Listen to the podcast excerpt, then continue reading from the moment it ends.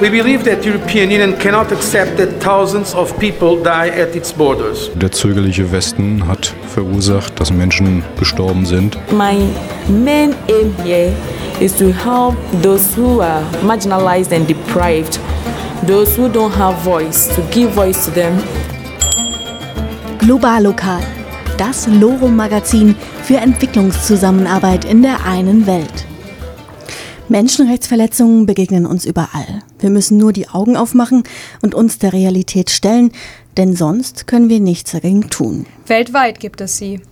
Aber weltweit organisieren sich auch Menschen gegen das Unrecht. Herzlich willkommen im Globallokal, dem entwicklungspolitischen Magazin von Loro. Ich bin Leonie. Und ich bin Tini und wir moderieren heute gemeinsam die Sendung mit dabei folgende Themen. Unsere Redakteurin Finja war bei einer Kaffeeverkostung im Rahmen der fairen Woche dabei und erzählt uns, was den Unterschied ausmacht zwischen nachhaltig angebautem Kaffee und dem Billigbohnen aus dem Supermarkt. Ich habe recherchiert zu Menschenrechtsverletzungen in Argentinien, auf dem ehemaligen Gebiet der indigenen Minderheit der Mapuche. Ehemaliges Gebiet, denn inzwischen gehört es einem italienischen Modelabel. Und wir widmen uns den sogenannten Maghreb-Staaten, denn im Rahmen der Sondierungsgespräche für eine neue Bundesregierung tauchte immer wieder die Forderung auf, Marokko, Tunesien und Algerien zu sicheren Herkunftsländern zu erklären. Doch die Menschenrechts- und Völkerrechtslage in diesen Ländern sprechen eindeutig dagegen. Bevor wir uns diesen Themen widmen, hört ihr die Nachrichten aus entwicklungspolitischer Perspektive von Marike. Schlemmen ohne tierische Produkte. Anlässlich des heutigen Weltvegan-Tags bieten die Mensen in 37 Städten tierfreie Aktionsgerichte an, unter anderem auch die Rostocker Mensa. Vor drei Jahren wurde diese Aktion durch die Albert-Schweitzer-Stiftung ins Leben gerufen. Sie will damit auf die Vielfalt veganer Ernährung aufmerksam machen die Produktion von tierischen Lebensmitteln hat enorme globale Auswirkungen. So werden etwa für die Herstellung eines Steaks 4000 Liter Wasser benötigt. Bis zu 80 Prozent der Klimaemissionen, die bei der Lebensmittelproduktion anfallen, stammen außerdem aus der Tierhaltung. Internationale Unterstützung benötigt. Im Norden des Irak sind Tausende wegen der Kämpfe in der Region geflohen und sind bei Verwandten in Moscheen und leerstehenden Flüchtlingslagern und Stadtverwaltungen untergekommen. Die katholische Hilfsorganisation Miserioa hat am Montag insgesamt 100.000 Euro zugesagt, um die vorrangig kurdischen Geflüchteten zu unterstützen. Astrid Meyer, Regionalreferentin bei Miserioa, betonte, international sei noch nicht ausreichende Unterstützung erkennbar. Gleichzeitig drohe jedoch eine weitere Eskalation, da die Regierung in Bagdad die Annullierung des kurdischen Unabhängigkeitsreferendums fordere. Vor offiziell kommt aktivistisch. Kurz vor dem Beginn des offiziellen UNO-Klimagipfels wird am Freitag der Alternativgipfel People's Climate Summit in Bonn eröffnet. Zivilgesellschaftliche Akteure kommen zusammen, um über Klimagerechtigkeit, den Ausstieg aus fossilen Energien und die Möglichkeiten einer sozial-ökologischen Transformation zu diskutieren. Zahlreiche internationale ReferentInnen sind eingeladen. Zum Beispiel sprechen die Pacific Climate Warriors, Klimaaktivistinnen aus dem Südpazifik, über die Existenzbedrohung durch steigende Meeresspiegel. Das Indigenous Environmental Network berichtet über Klimarassismus und den Widerstand gegen die Dakota Access Pipeline in den USA. Indigene Bewegungen kämpfen dabei gegen den Bau einer Pipeline. Bis zum kommenden Dienstag läuft der People's Climate Summit. Reisen ohne Visum. Bürger und Bürgerinnen der Zentralafrikanischen Wirtschafts- und Währungsgemeinschaft CEMAC brauchen ab heute kein Visum mehr, um zwischen den Mitgliedsländern zu reisen. Alle sechs Staaten haben bis Ende Oktober eine entsprechende Vereinbarung über den freien Personenverkehr ratifiziert. Die CEMAC umfasst sechs Länder mit sehr unterschiedlichen wirtschaftlichen Bedingungen. Dazu gehören der Tschad, die Zentralafrikanische Republik, Kamerun, die Republik Kongo, Äquatorialguinea und Gabun. Eine gemeinsame Währung haben die Staaten bereits. Über einen gemeinsamen Pass wird derzeit diskutiert.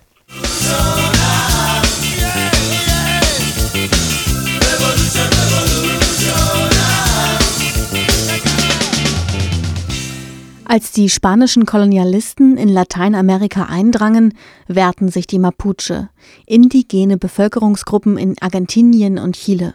Und das über 300 Jahre lang. Bis heute kämpfen die Mapuche um ihr Gebiet. Denn das hat der argentinische Staat teilweise an Unternehmen verschenkt. Das italienische Modelabel Benetton ist einer dieser Konzerne, die der indigenen Bevölkerung ihr Land streitig machen. Die Mapuche protestieren noch immer dagegen. Bei einer dieser Demonstrationen gegen Landraub verschwand der 28-jährige Santiago Maldonados. Erst nach Wochen wurde er tot aufgefunden. Und das ist bei weitem nicht der einzige ungeklärte Todesfall in der Region. Globallokalredakteurin Leonie berichtet über den Kampf der Indigenen für ihre Rechte. Clandestino en tu propia tierra, extranjero en tu propio origen, es nacer y estar condenados, existir pero ser invisible. Ein Fremder auf deinem eigenen Boden, ein Ausländer in deinem Herkunftsland. So fühlt es sich an, geboren und gleich verdammt zu werden, zu existieren und doch unsichtbar zu sein. So lautet der Text des Liedes Clandestino der Mapuche-Band Puel Kona. Die fröhlichen Klänge täuschen über den ernsten Inhalt hinweg. Mit dem Lied drücken sie den Schmerz über den Verlust ihrer Länder aus und üben gleichzeitig Kritik am Vorgehen des argentinischen Staats, der ihnen ihre Länder enteignet hat. Silvina Ramirez ist Juraprofessorin in Buenos Aires und hat sich auf die Rechte der Ureinwohner Argentiniens spezialisiert.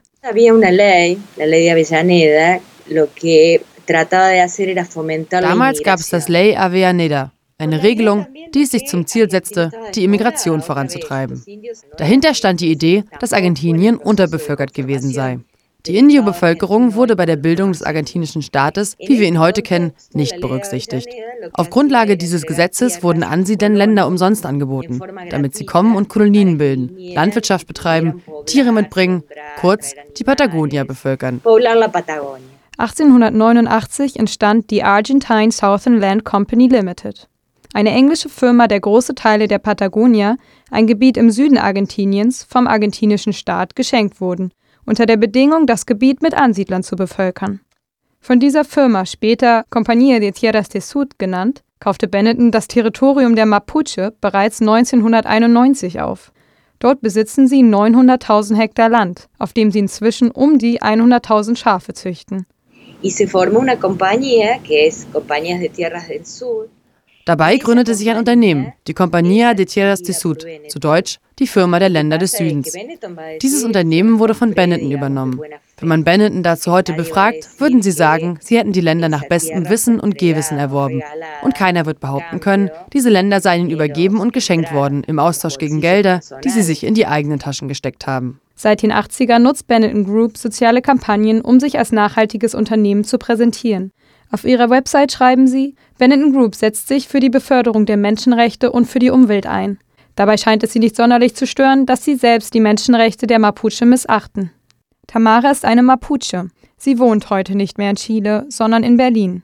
Solange sich Tamara erinnern kann, war ihre Familie gezwungen zu emigrieren, um Arbeit zu finden das ist nicht ungewöhnlich. Ein Großteil der Mapuche musste in die Städte ziehen, um für ihren Lebensunterhalt sorgen zu können. Eigentlich spricht die argentinische Konstitution den Mapuche das Recht auf eine Rücknahme ihres Landes zu. Allerdings kommen diese Rechte nicht zum Tragen. Der chilenische Staat ist dem Konflikt nicht gewachsen, der argentinische Staat auch nicht. Wenn dieser Konflikt sich auflösen soll, dann müssen sie auch anerkennen, dass wenn sie diesen Territorium heutzutage angeblich legal besitzen.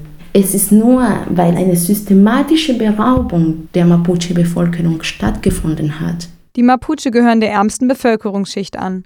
Die meisten können sich keinen Anwalt leisten, der für ihre Rechte eintritt.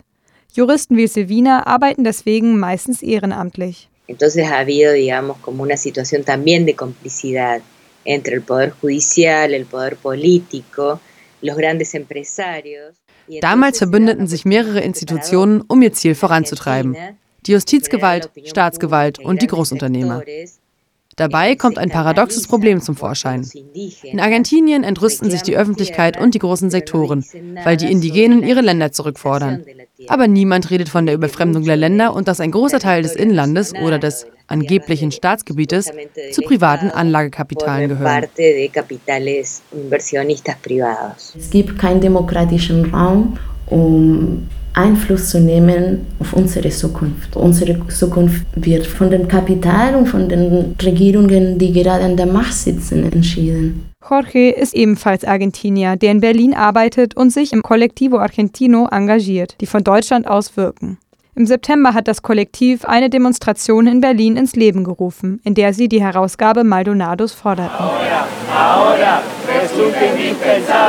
Aparición con vida y castigo a los culpables. Ich glaube, dass die einflussreichsten Medien die öffentliche Meinung zum Vorteil der Regierung manipulieren. Die Enteignung und das Massakrieren der Ureinwohner ist ein Projekt der Republik, nicht aus der Kolonialzeit, nicht aus der Monarchie, sondern ein Projekt des bereits konstitutionellen argentinischen Staats. Die Mapuche kämpfen für Selbstbestimmung. In Argentinien gelten sie offiziell als argentinische Staatsbürger. Aber von Seiten der Regierung müssen sie mit einer institutionellen Diskriminierung leben. Viele haben sich zusammengetan, um für eine staatliche Unabhängigkeit zu kämpfen. Auf dem Benetton-Gebiet hat sich aus Protest eine kleine Mapuche-Gemeinde von um die 20 Bewohner geformt. Der argentinische Staat geht zum Teil gewaltsam gegen die Demonstranten vor. Viele fühlen sich an die Militärdiktatur erinnert, die in Argentinien von 1976 bis 1983 herrschte und während der 30.000 Menschen verschwunden sind oder vom Militär ermordet wurden. Die aktuellen Ereignisse erinnern viele Argentinier an diese Zeit. Innerhalb der letzten Jahre sind in den verschiedenen Gemeinden viele Indigene verschwunden, was de facto nicht dieselbe Resonanz hervorruft, wie zum Beispiel das Verschwinden eines Santiago Maldonado. Nicht indigen, weiß, aus der Mittelschicht. Es ist ein Gewinn von der Mapuche-Bewegung, das in letzter Zeit Mapuche so sein an Positivität gewonnen hat, aber Indio ist immer noch ein Schimpfwort. Ich glaube, man muss sich darüber im Klaren sein, dass der Staat den Ureinwohner nicht zufällig wieder stigmatisiert und verfolgt, was sich unter anderem darin zeigt, dass der Indio als Terrorist dargestellt wird. Das 21. Jahrhundert. Der Ureinwohner wird wieder verteufelt und verfolgt. Das muss man sich mal vorstellen. Wir befinden uns inmitten des 21. Jahrhunderts, aber es wirkt so, als ob wir gerade wieder inmitten der spanischen Eroberung sind. Die Mapuche sind nicht das einzige Ureinwohnervolk, das von dem Streben nach wirtschaftlichem Fortschritt verdrängt wird. Sie gelten als rückschrittlich dem Fortschritt entgegen, ihre traditionelle Landwirtschaft als nicht ergiebig genug, ihre Länder zu ressourcenreich, um sie verkommen zu lassen. Den Beitrag habe ich in Zusammenarbeit mit dem Berliner Radio Onda und dem Forschungs- und Dokumentationszentrum Chile Lateinamerika erstellt. Jetzt hören wir das Lied Clandestino, das eben am Anfang des Beitrages schon kurz angespielt wurde. Mit diesem Lied kritisiert die Band Puelcona, die Mapuche-Band, den argentinischen Staat für ihr Vorgehen. Ihr hört das Globallokal, das entwicklungspolitische Magazin hier auf Radio Loro. Und die faire Woche, die ist ja gerade erst vorbeigegangen und kaum ist die vorbei, beginnt schon das nächste entwicklungspolitische Großereignis im ganzen Land. Früher hießen sie entwicklungspolitische Tage, jetzt heißen sie Weltwechsel. 50 Vereine und Gruppen in Mecklenburg-Vorpommern haben fast 100 Begegnungen, Filmabende, Vorträge, Ausstellungen, Aktionen, Theatervorstellungen, Lesungen und Workshops organisiert. Außerdem werden acht Bäume der Menschlichkeit gepflanzt. Wir wollen die Welt verändern, Mauern runter, Weltoffenheit her, rüber über den Tellerrand und mit dem Kopf ein paar Mal mehr rund ums Erdenrund. Menschlichkeit ist das Thema von Weltwechsel 2017 und wir wollen die Gemüter der geschundenen Menschen enttrumpen, die Seelen Höcke befreien und die Köpfe de-erdoganisieren. Es gibt Alternativen, die überall auf der Welt im Kleinen praktiziert werden. Diese solidarischen und menschlichen Beispiele wollen wir verbreiten und mitgestalten. So ist es im Aufruf zum Weltwechsel zu lesen. Und wir geben euch jetzt mal einen Überblick, was genau für Veranstaltungen eigentlich geplant sind. Morgen werden sie in Schwerin eröffnet, genauer im Schweriner Rathaus. Ein Input-Referat hält Raime Diayo, ein, eine Weltpromoter im Bereich Migration, Partizipation und Entwicklung aus Brandenburg. Eröffnungsveranstaltung Weltwechsel mit Vortrag von Raime Diayo. Donnerstag, den 2. November 2017 um 17 Uhr. Was verbindet uns Menschen? Welchen Stellenwert haben Freiheit und Sicherheit? Wie steht es um Solidarität? In den unsteten Zeiten von heute vermessen junge europäische Filmemacherinnen und Filmemacher ihren Kosmos. Sie zeigen uns, was sie bewegt und wie sie in Zukunft schauen. Kurzfilmabend. Human ist Muss. Dienstag, den 7. November, 19 Uhr, im Lichtspieltheater Wundervoll in der Friedrichstraße 23 in Rostock. Filme stehen auch im Mittelpunkt bei den Tagen des indigenen Films. Mit den Tagen des indigenen Films soll das Interesse für die Kultur und die soziale Situation indigener Gesellschaften geweckt werden. Indigene bekommen eine Plattform, ihre Lebenssicht aus der eigenen Perspektive darzustellen. Die Beschäftigung mit indigenen Kulturen kann unsere Weltsicht und unser Verhalten verändern und ein konstruktives Miteinander auf Augenhöhe überhaupt erst ermöglichen. Neben verschiedenen Dokumentar-, Spiel- und Kurzfilmen gibt es auch Workshops und Ausstellungen. Thema in diesem Jahr ist Musik. Der Regionalfokus liegt auf Asien, Ozeanien und Australien. Es sind zudem Filme aus Nord- und Südamerika vertreten. Tage des indigenen Films 22.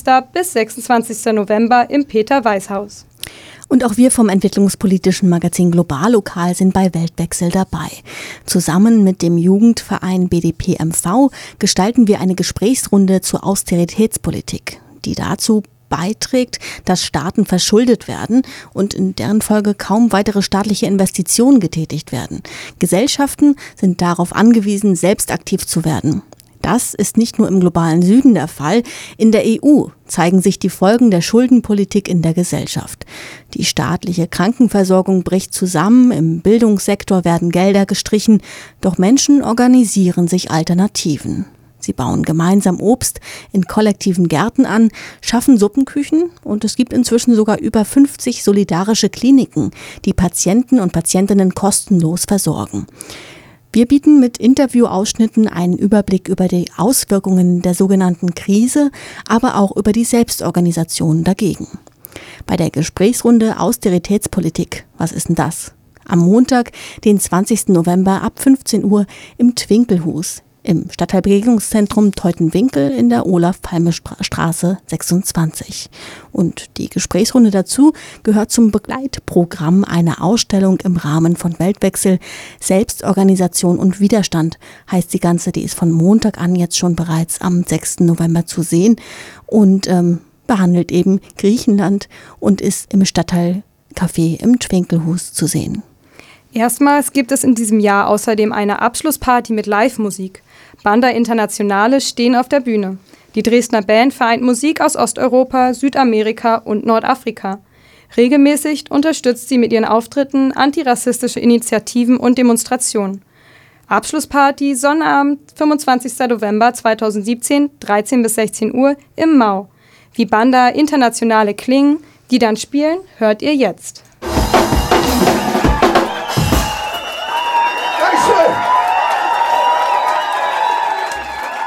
Das entwicklungspolitische Magazin Globallokal heute zum Thema Menschenrechtsverletzungen und was dagegen getan werden kann. Unheimlich viele Ungerechtigkeiten begegnen uns beispielsweise im globalen Handel. Rohstoffe werden unter unmenschlichen Arbeitsbedingungen und unter schlechter Bezahlung im globalen Süden abgebaut. Dann werden die Rohstoffe günstig von Unternehmen oftmals in sogenannten Industrieländern abgekauft und dort veredelt und teuer verkauft. Die Wertschöpfung findet also nicht dort statt, wo das, wo das Produkt herkommt. Das basiert unter anderem auf kolonialen Strukturen, besonders zum Beispiel bei Kafa Kakao oder Kaffee. Reporterin Finja war bei der Kaffeeverkostung dabei und ist hier bei uns live im Studio. Ja, moin. Ähm, dazu kann man schon mal sagen, äh, es war eigentlich sehr viel mehr als nur eine Kaffeeverkostung. Es war ähm, im Ansatz eine Barista-Schulung, ähm, hier. Wir haben uns über ganz, ganz viel unterhalten, beziehungsweise Herr Frank Minden hat uns sehr viel darüber erzählt. Es ging zum Beispiel um die Hauptkaffeesorten, in dem Fall Arabica und Robusta. Es gibt aber insgesamt 70 Sorten. Äh, darum, wie Kaffee gelagert werden sollte, was für Unterschiede es natürlich gibt zwischen Filterkaffee, Milchkaffee, Espresso. Ähm, die Zubereitungsform, was dabei wichtig ist, worauf man achten muss, um Wassertemperatur. Es geht, geht sogar um den Kalkgehalt und den pH-Wert von Wasser. Das ist natürlich, wenn man ganz viel Wert darauf legt, das richtige Kaffee Kaffee-Equipment, die Geschichte des Kaffees, äh, Kaffeeanbau und Anbaugebiete und natürlich auch Fairtrade-Kaffee. Man kann sich das quasi vorstellen wie so eine Pyramide. An der Spitze steht natürlich die Fairtrade-Transfer-Organisation und darunter befinden sich dann die Kleinbauern. Ähm, die Kleinbauern haben eben alle eine wirklich kleine Plantage, darum hat sich das dann eben auch entwickelt, weil die alleine können natürlich kein großes Ding reißen.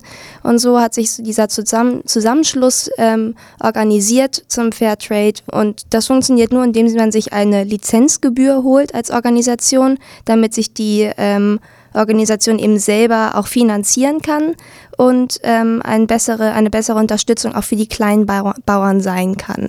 Und zwar ist es bei Fairtrade Kaffee äh, üblich, dass die Blüten der Kaffeebäume erst im vierten Jahr zum Beispiel abgeschnitten werden, damit so lange die Kraft wirklich in den Baum fließen kann, damit er überhaupt die äh, Aromen ausbilden kann. Und erst im fünften Jahr wird dann die Blüte zugelassen, sodass die Qualität der Früchte wirklich erheblich zunimmt. Und dann geht es ums Beischneiden, das sogenannte Beischneiden, was heißt, trockenes Holz muss rausgeschnitten werden, es muss Unkraut gejätet werden.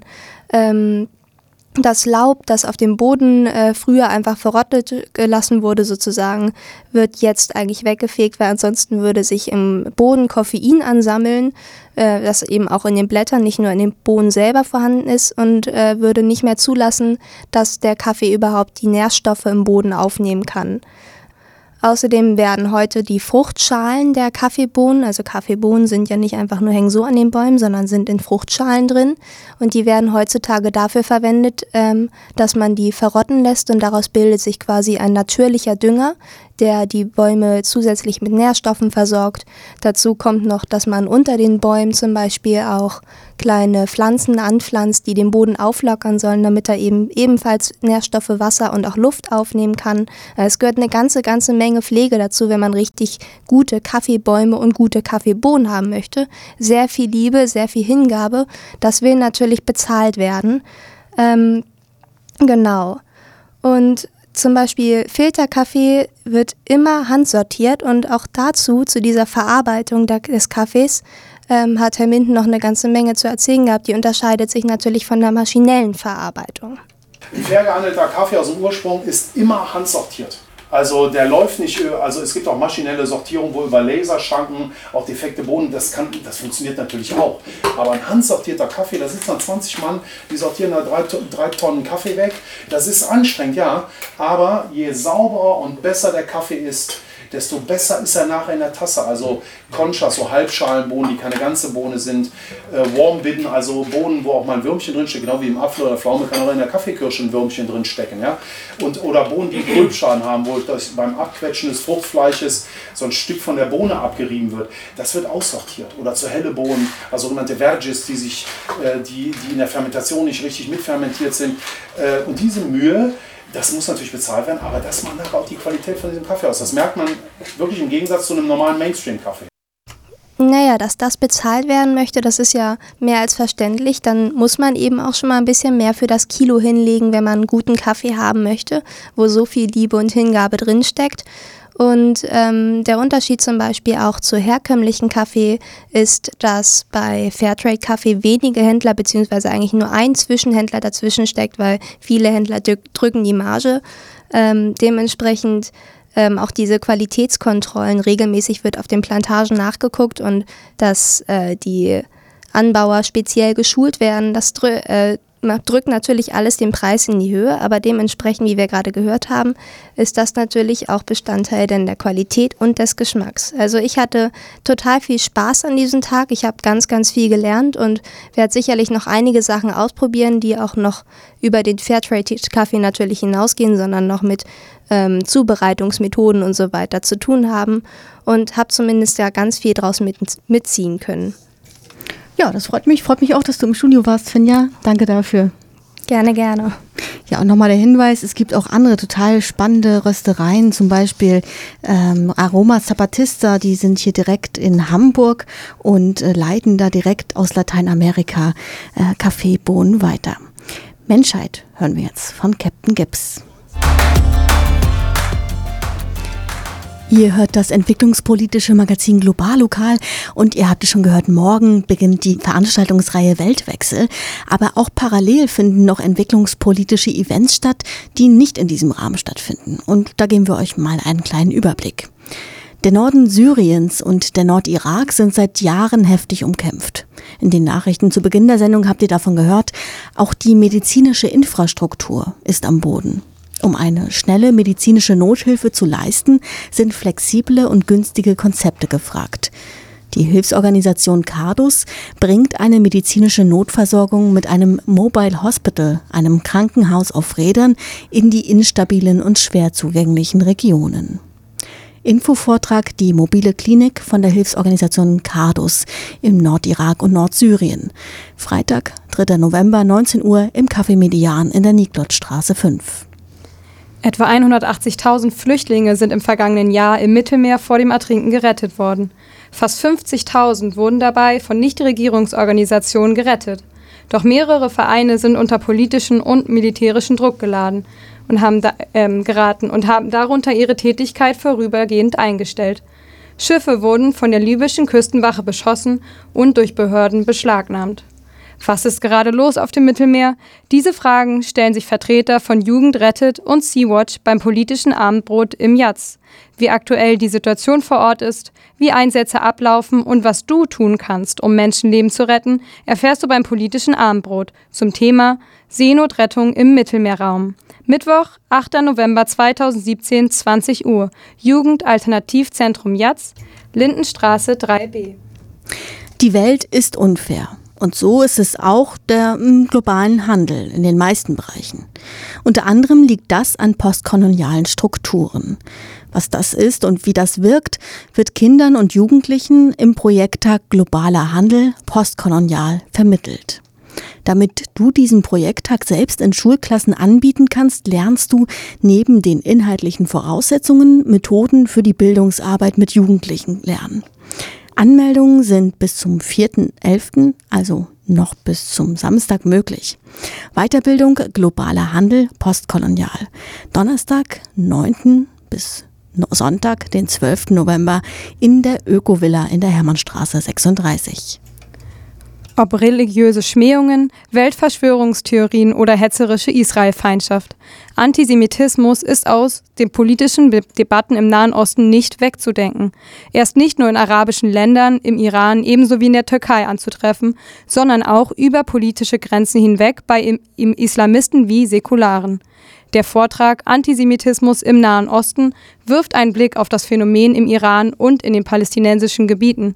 Betrachtet werden dabei politische und soziale Rahmenbedingungen in Gesellschaften des Nahen Ostens. Es gibt zwei Vorträge, einen am Donnerstag, dem 16. November 2017, 19 Uhr, Komplex Schwerin, Pfaffenstraße 4. Und am Freitag, dem 17. November 2017 um 19 Uhr, in der Villa Kalkbrennerei Stralsund, Französenhöhe 2. Sag ihm, wir waren nicht willkommen wie Jesse. Yeah. Jesse, oh, Jesse. Jesse owns, Jesse owns. Die Blackman Supergang war das mit Jesse Owens, kurz BSMG, aktuelles Musikprojekt um den Berliner Rapper Megalo, Sohn einer Nigerianerin und eines Niederländers und mit dabei sind seine Jugendfreunde Rapper Musa und Produzent Ghanaian Stallion. Und ähm, ja, sie haben quasi Bewusstsein für die schwarzdeutsche Geschichte als Thema ihrer Lieder für sich entdeckt. Und besungen haben sie gerade den Leichtathleten Jesse Owens, der bei den Olympischen Spielen 1936 im nationalsozialistischen Deutschland viermal Gold geholt hat und mit seiner Siegespose den rassistischen Propagandaspielen von Berlin etwas entgegengesetzt hat. Und wir stellen hier im Globallokal langsam die Stühle hoch. Wir hoffen, euch hat die Sendung gefallen. Über Feedback freuen wir uns. Das könnt ihr loswerden mit einer E-Mail an globallokal.loro.de. Das ist auch die Adresse, wenn ihr ehrenamtlich mitmachen, wollt, eure Musik oder eure entwicklungspolitischen Themen einbringen wollt. globallokal.loro.de. Ja, und die nächste Sendung, die läuft dann wieder wie gewohnt am ersten Mittwoch im Monat. Das ist der 6. Dezember, 18 Uhr.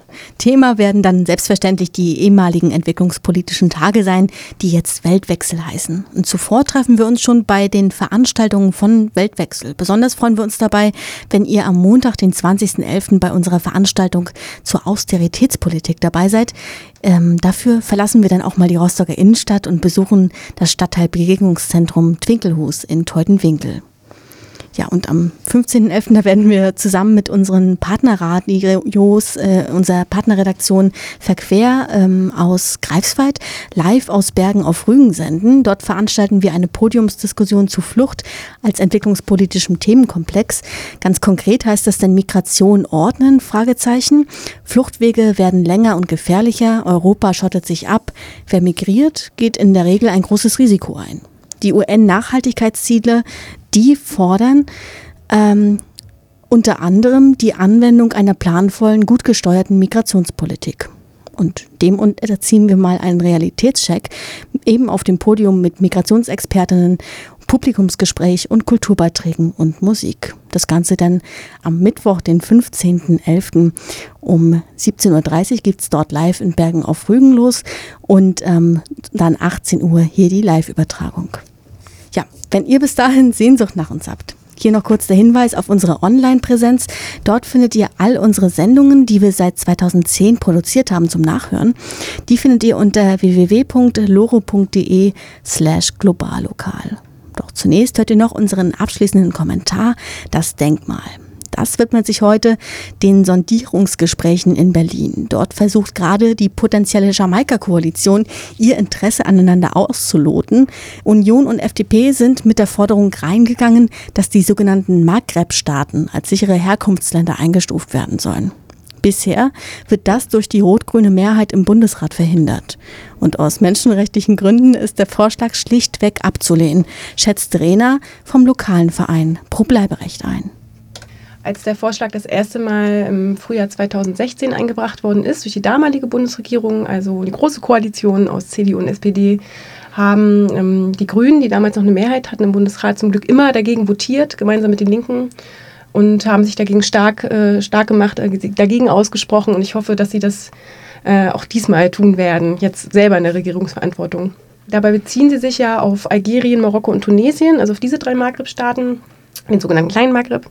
Ja, in allen drei Ländern ähm, gibt es seit Jahren ähm, schon durch Menschenrechtsorganisationen und NGOs ähm, Berichte über also schwere Menschenrechtsverletzungen. In Marokko ist es so, dass es zum Beispiel regelmäßig zu unter äh, Folter erzwungenen Aussagen kommt, insbesondere in Verfahren, die die nationale Sicherheit äh, berühren, so wird es dann genannt.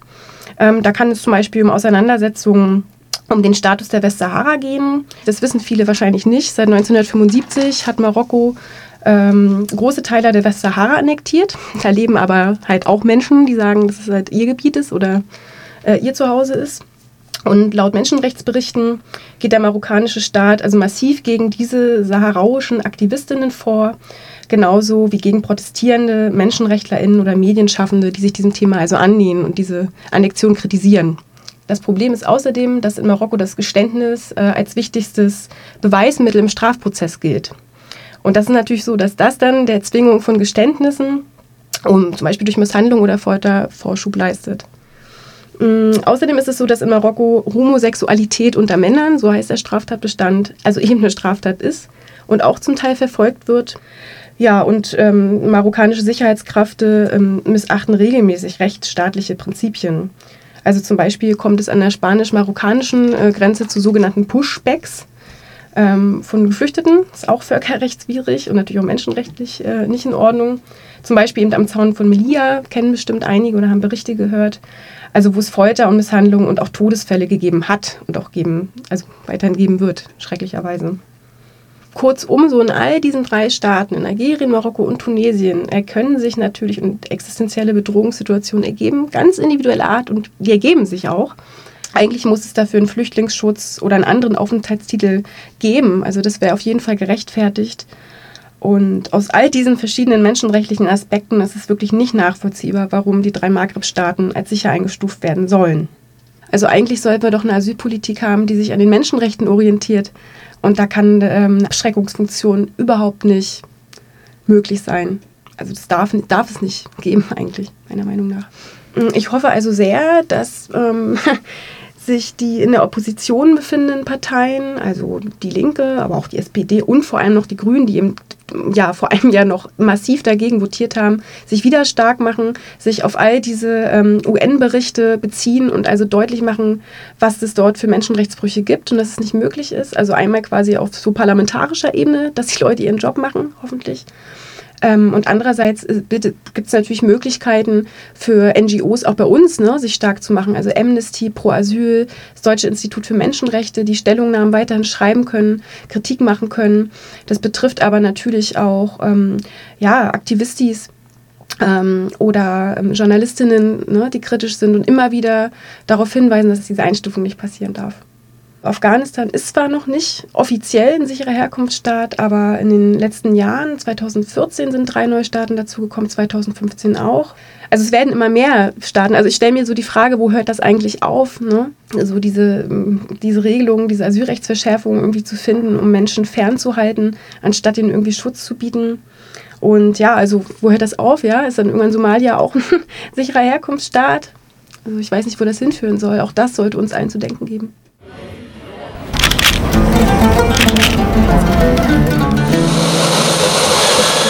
Unter anderem.